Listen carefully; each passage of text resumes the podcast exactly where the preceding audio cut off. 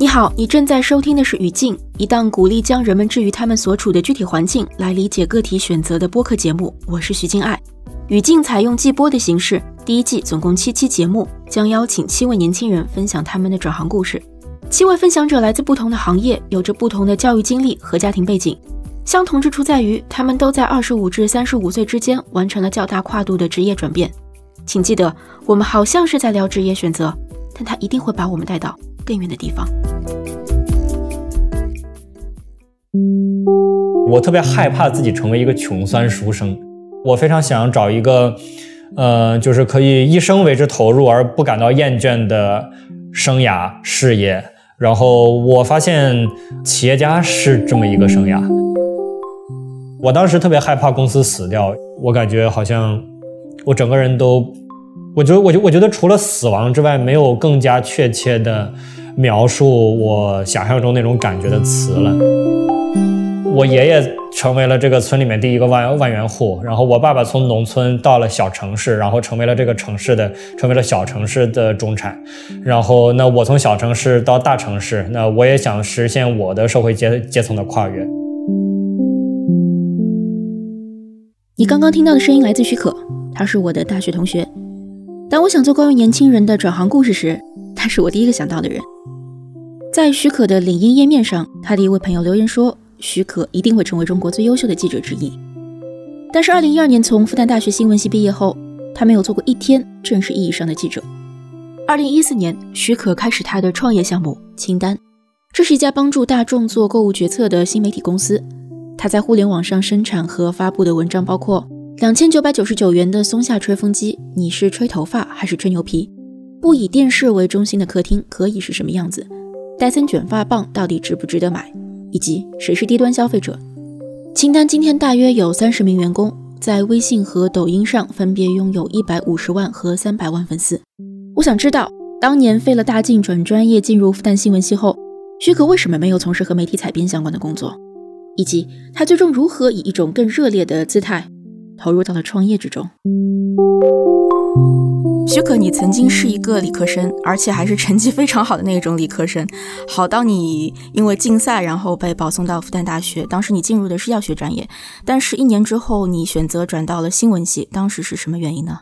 我觉得也难以说是一个完全意义上的成绩非常好的理科生，在理科所有的这些呃学科里面，其实我也不是每一门都喜欢以及都拿手。我其实一直是一个比较喜欢。文字和社会工作的同学，嗯，就是那种呃，我不知道，就是所有可能上中学的时候就会有那种比较典型的那种学的是理科，但是平常老是爱舞文弄墨的那种理科生。对我就是那种。在你刚刚提到文字和社会工作的时候，其实你是对这两个部分的什么东西感到有兴趣呢？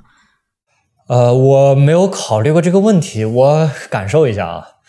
呃，比方说，我说文字工作哈，什么叫文字工作？比方说，说我对文字感兴趣。当我听到“朝辞白帝彩云间”，我会觉得很美好，我会觉得非常愿意跟这样的东西亲近。我听到“云轻轻兮欲雨，水淡淡兮生烟”，什么“香与枕藉乎舟中，不知东方之既白”，我觉得这个文字传达出来的东西让我觉得无限的美好。然后社会工作呢，我觉得可能是一种关怀或者参与感吧。就是我觉得，我觉得从小我有一个特别大的恐惧，这个恐惧其实推着我走过很远。就是我特别害怕自己成为一个穷酸书生。就这个里面有言下之意，我觉得自己是个书生，这个没有问题啊。然后，但是我非常担心自己穷酸，我非常担心自己无足轻重。你是从什么时候有这种意识？会有这种恐惧，意识是很晚了，但恐惧是很早的。呃，恐惧是非常非常早的。恐惧，我觉得小学、初中可能就有啊。嗯，但是它很模糊。它模糊在于，就是我觉得，你比方说听到一些说法的时候，比方说手无缚鸡之力，我觉得这是形容书生的一种 stereotype。我觉得这个我不喜欢，我我不愿意自己成为那样。比方说百无一用是书生啊，我听到这个会有点受刺激，我觉得我不能成为那样。我不知道这跟性别有没有关系啊？我作为一个男生，然后我想象自己去，呃，拥有社会价值，然后有这种社会参与感，然后有这种价值感的一个一个我觉得比较重要的体现，就是我得参与到这个社会运行当中去，我有这个愿望。参与感确实是许可身上很强的特质。大二从药学系转到新闻系后不久，他就加入了竞选班长的队列。他需要和其他已经和同学们建立一定熟络关系的竞争者一起，争取坐在他面前一百多个陌生人的投票。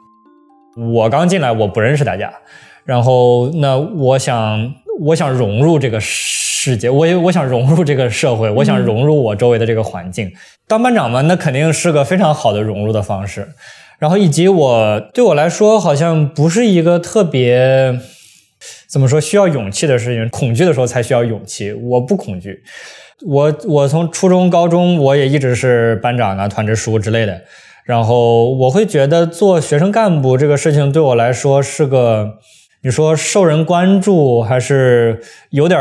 价值和用处，或者是说有点权利，或者就是这个东西对我来说是一个蛮，就是生活中可能比较比较自然，我希望有的一个东西。嗯嗯，呃，我觉得你小时候你提到你从小就是班干部，你从小习惯了那种。呃，即便这个聚焦点不是你你你刻意去争取的，但是因为当你有了这些身份的时候，其实很多呃很多时候你是需要被动的站到这些呃这些焦点下。这种经历，其实这些经历跟我挺像的。说实话，我从小也是有那种，比如说你会站在年级甚至是学校的一个环境的一个讲台上去讲那些东西。我觉得这些经历，其实你你小的时候你不会想到说这些东西之后会给你什么，但是当你现在再回去看的时候，你现在很多。在别人会露怯的时候，你似乎有那种与生俱来的自信的时候，你会意识到，其实它也不是与生俱来的，它也是在你小时候你不注意的时候慢慢培养起来的一种东西。嗯，对，我觉得是我爸妈带给我的。我觉得我爸妈是，就是首先，我觉得我站在聚光灯下的机会几乎都是我争取来的，就是我是主动要去的，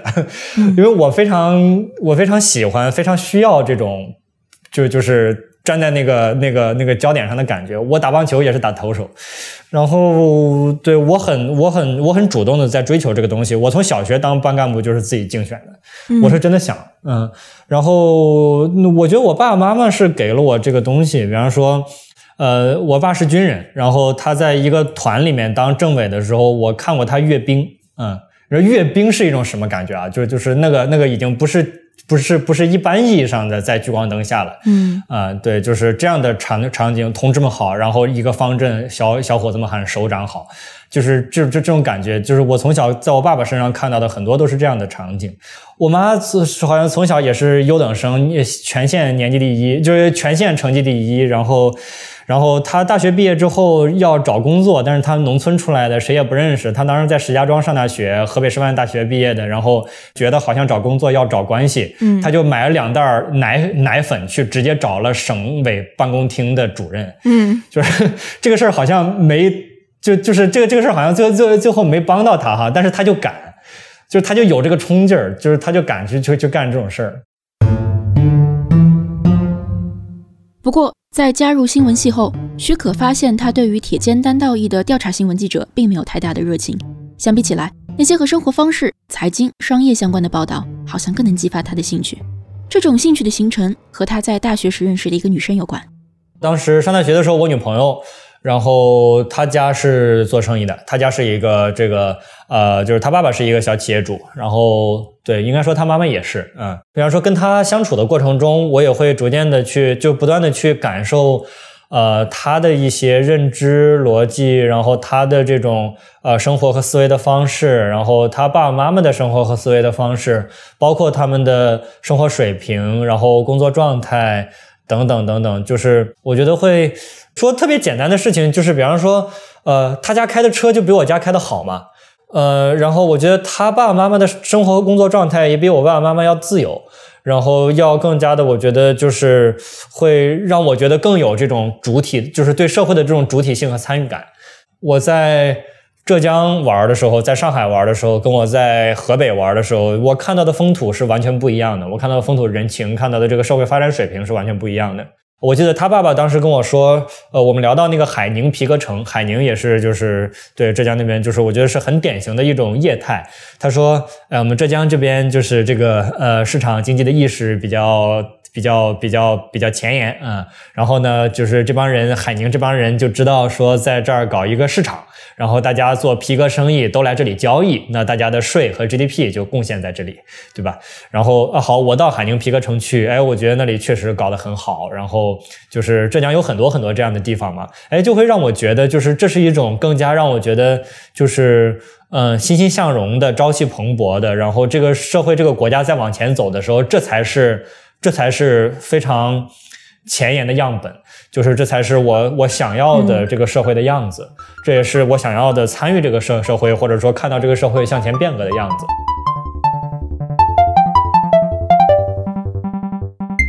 二零一二年，许可从大学毕业。当时摆在他面前的职业机会包括中国银行的理财经理、淘宝的运营岗位和中央电视台记者。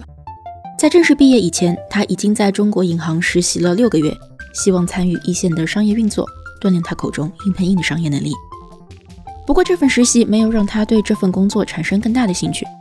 正式毕业后，他选择改签财新传媒，不是做记者，而是加入整合营销部，并在此后调换到广告部，从事和采编并无关联的媒体经营工作。许可说，如果换到现在，他可能会选择淘宝这个回过头看更有想象力的公司。不过这一切都可以理解。那一年，在复旦大学本科毕业生中最吃香的企业仍然是宝洁、联合利华这样的快销公司，四大以及以麦肯锡为代表的外企咨询，他们开出的月薪在八千到一万两千元不等。在智联招聘发布的二零一二届应届毕业生求职调查中，IT 和互联网行业的受欢迎程度虽然已经排名第二，仅次于金融。但大部分毕业生对随之兴旺的互联网公司毫无预期和准备。当时没有美团外卖，没有滴滴，微信推出刚刚一年，距离国家层面提出万众创新、大众创业也还有两年的时间。我在财新总共工作了一年半，第一年是在整合营销部，第二年是在广告部。那在整合营销部的时候，我其实兼着好几块工作。呃，一个是整合营销业务，一个是市场业务，一个是这个一个新媒体项目的一个参与。呃，这个新媒体项目叫雅趣啊，后来也是一个生活方式的一个一个频道。在这一年里面，我非常的累，我天天加班啊，然后也通宵过，然后就反正就很很辛苦。然后那个在广告部的那半年呢，比较煎熬，尤其是性格上的挑战可能会大了一点。嗯。对，呃，业绩上还可以，但是就是整个很痛苦，我有点抗拒那个工作。它和你性格的冲突体现在哪个部分呢？比方说，我要打 cold call，我要一天打好几十个 cold call，这件事情对我来说很难。就是我说话有点口吃，尤其我一紧张，我说话有点口吃。然后我在打 cold call 的时候，就是我又很怕麻烦别人，我本身当时也是一个比较怕麻烦的人。所以，就是这件事情对我来说挑战很大，就是对，就是出很多冷汗。我觉得任任何一个比较内向的人，可能都会有这种深有同感。这就是今天开始要求你每天打四十个 cold call，然后是要向人家推销一个三十九个 cold call 里面，人家都会直接挂断你电话的东西，那这是一种什么感觉？对，这对我来说挑战非常大。但这不是许可后来辞职去创业的原因，相反，他在财新的那段时间创造过不少值得回忆的成绩。当时负责微博，然后我联合一个外面的机构做了一套叫做动态信息图，就是我们在上大学的时候才开始刚刚接触，国外有这种信息图嘛，infographics，对吧？嗯。然后我把它做成了动态的，这个东西展开之后在微博上是会动的。啊，新世纪周刊有史以来的微博最大转转发量的前两名应该都是我做的。我不知道那个财新周刊现在的 slogan 还是不是，反正我记得就是它很长一段时间 slogan 是新闻本该如此，这这句 slogan 是我想的，啊，然后对对财新周刊的 slogan 是我想的，你想想这个这个是对一个刚对对新闻系新闻系毕业不到一年的学生来来说，是不是很有成就感的一个事情，对吧？然后那个我们的那个生活方式频道叫雅趣，就是这是一个就是后来。我合伙人后来就是雅趣的主编，呃，然后雅趣是财新的一个生活方式频道，然后当时是他们的新媒体项目里面，我觉得最受人关注的一个项目。雅趣这个名字是我起的，啊，雅趣的第一批这个内容稿源是我去谈的。我和许可并没有聊到当时激发他辞职创业的那个瞬间究竟是什么，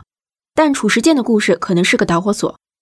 二零一四年，这位中国曾经的烟草大王、红塔集团的创始人刑满释放三年。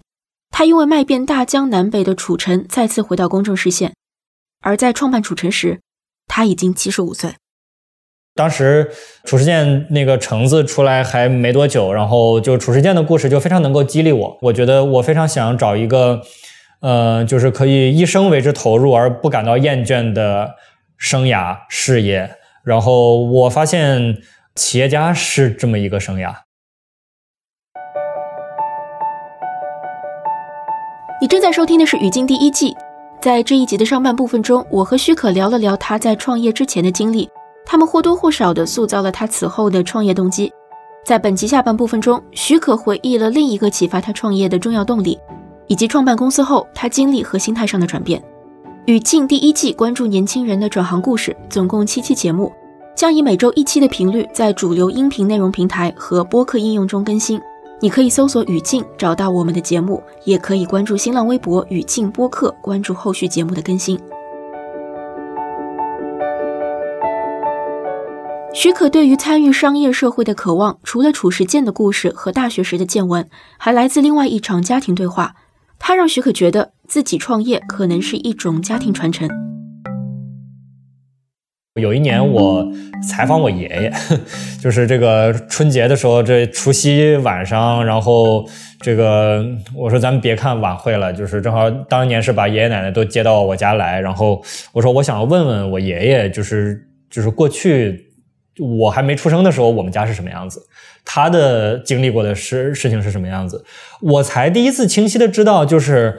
我从小都觉得我爷爷家很穷，然后就是确实给我感觉很穷，但是竟然我爷爷家是村里第一个万元户。然后对，到后来是因为就是他身体不好，没有办法再出去做生意了啊，然后逐渐逐渐可能是就是别人家也起来了，我我们我们家显得呃条件不是属于好的了。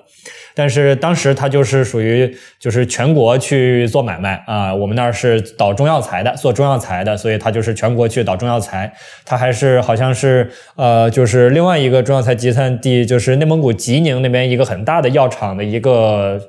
一个很重要的一个技术员，嗯。然后好像我爷爷的父亲，然后又是就是会扎针灸，会怎么样的？对，讲这些故事的时候，我爷爷和我爸爸一起给了我一个信息说。咱们家是有商业基因的，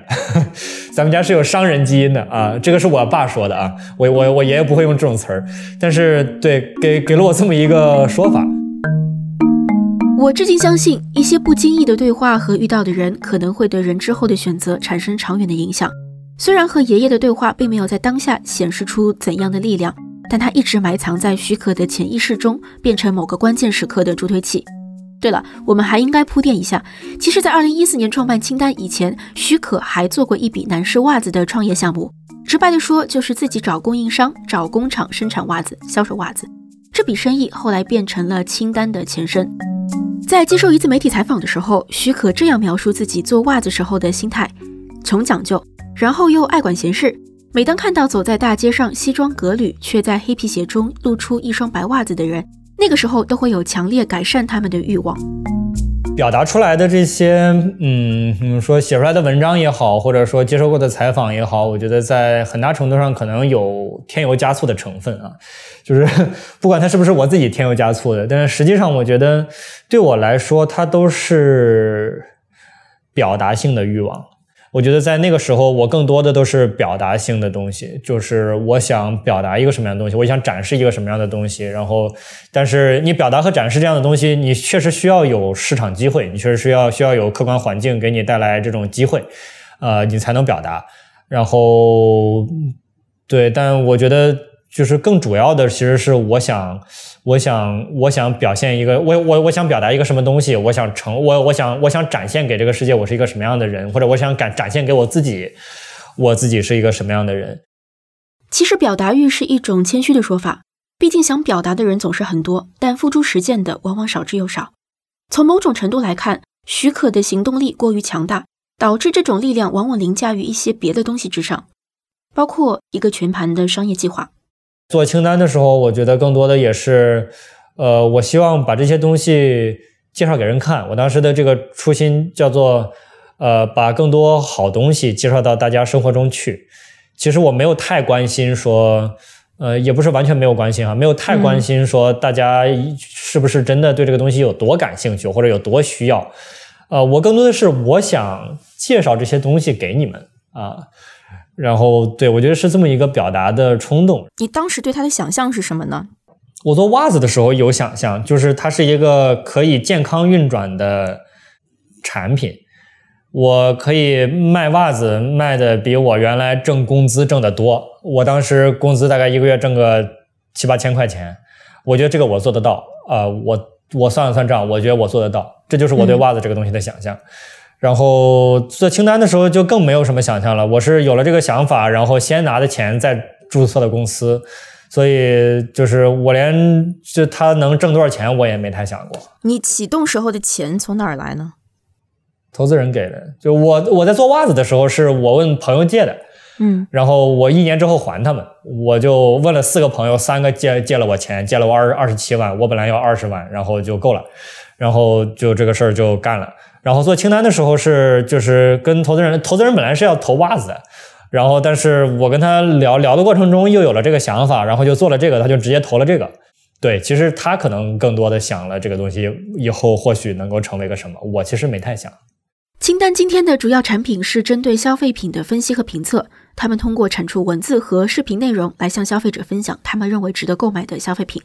清单所评测和研究的领域涉及个人护理、家用厨房用品。家电、家居、健康、服饰、彩妆等等，内容种类从成分分析到护肤方法，再到家居户型设计都有。你有怀疑过你现在的事业，或者说你现在的公司，你所创造的这些价值？呃，我会不满过，就是不满足于我觉得创造的价值不够大，或者不够硬，或者不够，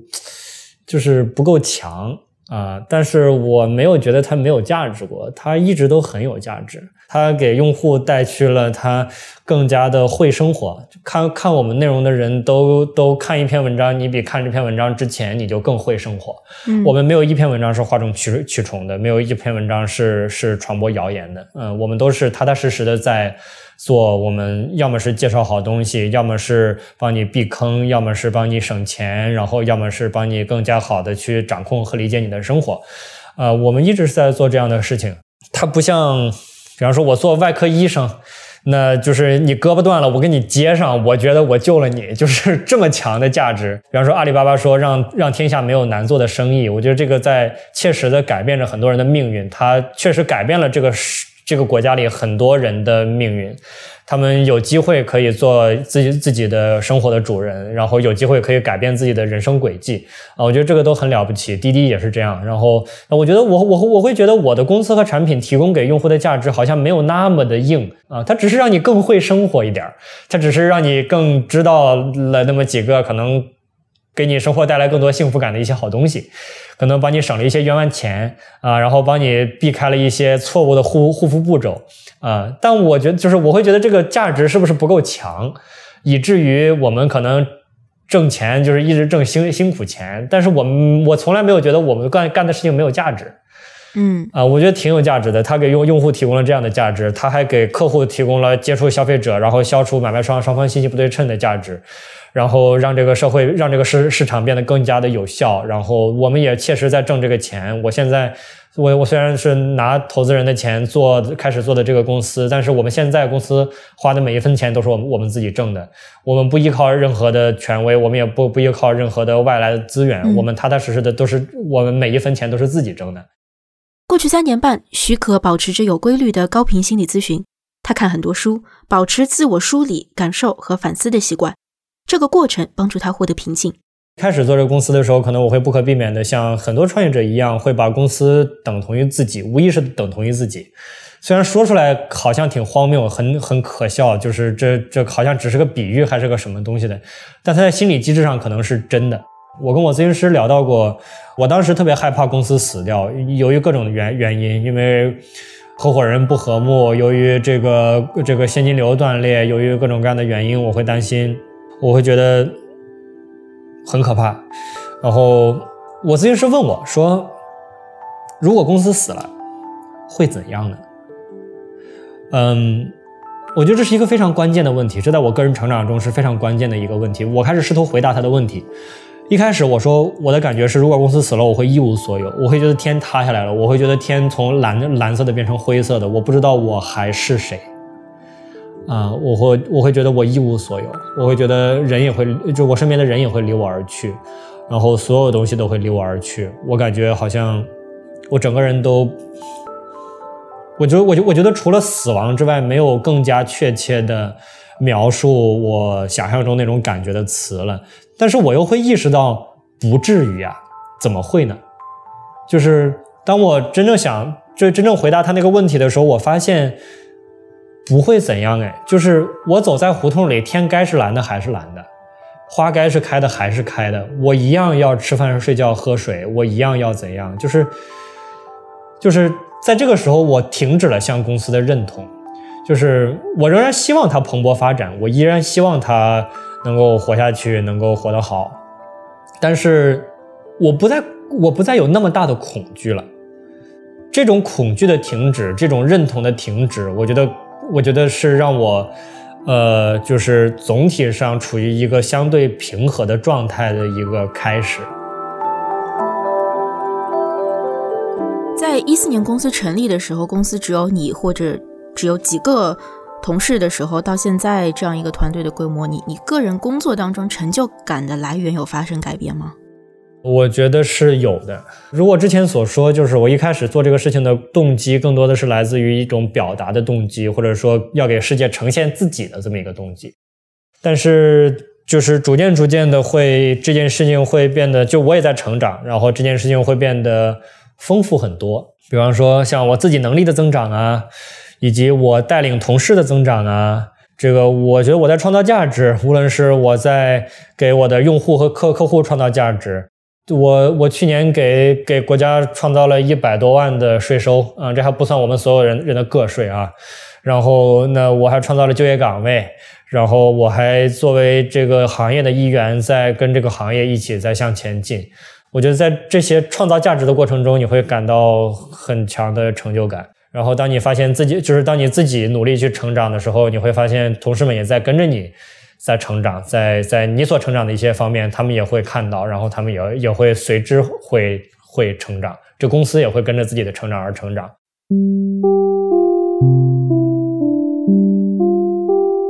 一个问题在最近几年愈发困扰我，我想弄清楚，在造成人和人之间差异的因素里，家庭、教育、经济水平等等，究竟各自占了多少？但想的越多，我感受到的虚空就越深。我开始逐渐感受到一种羞耻，这种羞耻来自于意识到我侥幸所获的良好教育、工作机会，某种程度上建立在资源的不平等之上。我看到身边太多优秀的同龄人，但他们可能需要花费几倍乃至几十倍于我的努力，才能在大城市中获得自视。我好奇，在保定成长、上海读书，后来在北京建立事业的许可是怎么想的？我可能呢，我这样的话听起来有一些傲慢，但是我不是这个意思。但是我想问你的是，如果你从小是在一个，嗯，城市资源更丰富，一个比如说在上海、北京，呃，这样一个地方成长，从小就在这样的环境里，你你觉得会对你造成什么什么样的不一样吗？你会去想这些问题吗？嗯，当然会，当然会，很多年，而且就是很多事情都会促使你想到。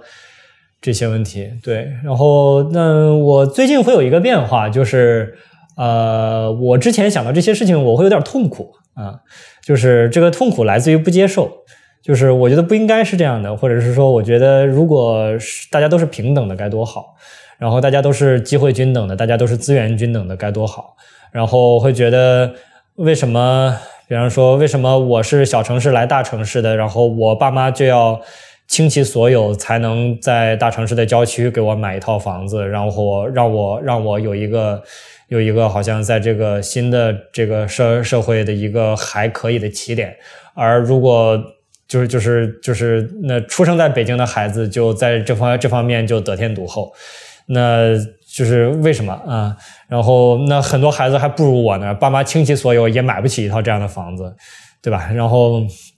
我会有点痛苦，我会觉得世界怎么这样？那后来我会觉得啊，世界就是这样，就是他并不是想去给你营造一个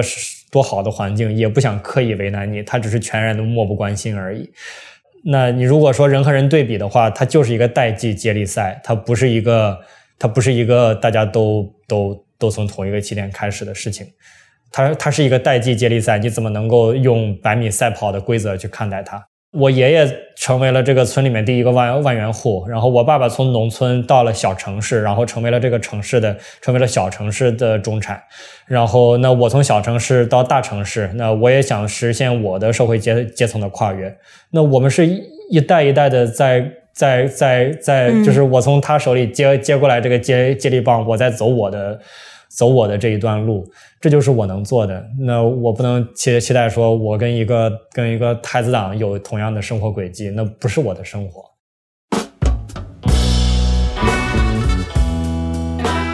你正在收听的是《语境》第一季，在本季中，我们聚焦年轻人的转行。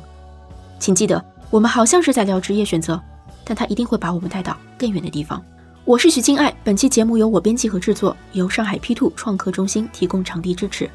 你可以在主流音频内容平台和播客应用中搜索“语境”，找到我们的节目。也欢迎通过新浪微博“语境播客”关注后续节目的更新。对了，在说下期见以前，我还想推荐一个英文播客《One in a Billion》，这是一档关于在美国生活和打拼的中国年轻人的播客节目。制作人 Mabel Chan 是我的导师，他曾经获过多个美国广播新闻领域的大奖。Hello, everyone. I'm Mabel Chan, Chen Meibao. We're back for season four of One in a Billion, a show about Chinese millennials in America. We talk to writers, producers, and entrepreneurs about what they do, what makes it hard, how they make it better, and what really matters. One in a Billion 也是激励我制作语境播客的原因之一。你可以在包括苹果播客在内的主流播客应用中找到这档节目。 更多信息可以参见本期节目的文字描述。我们下期见。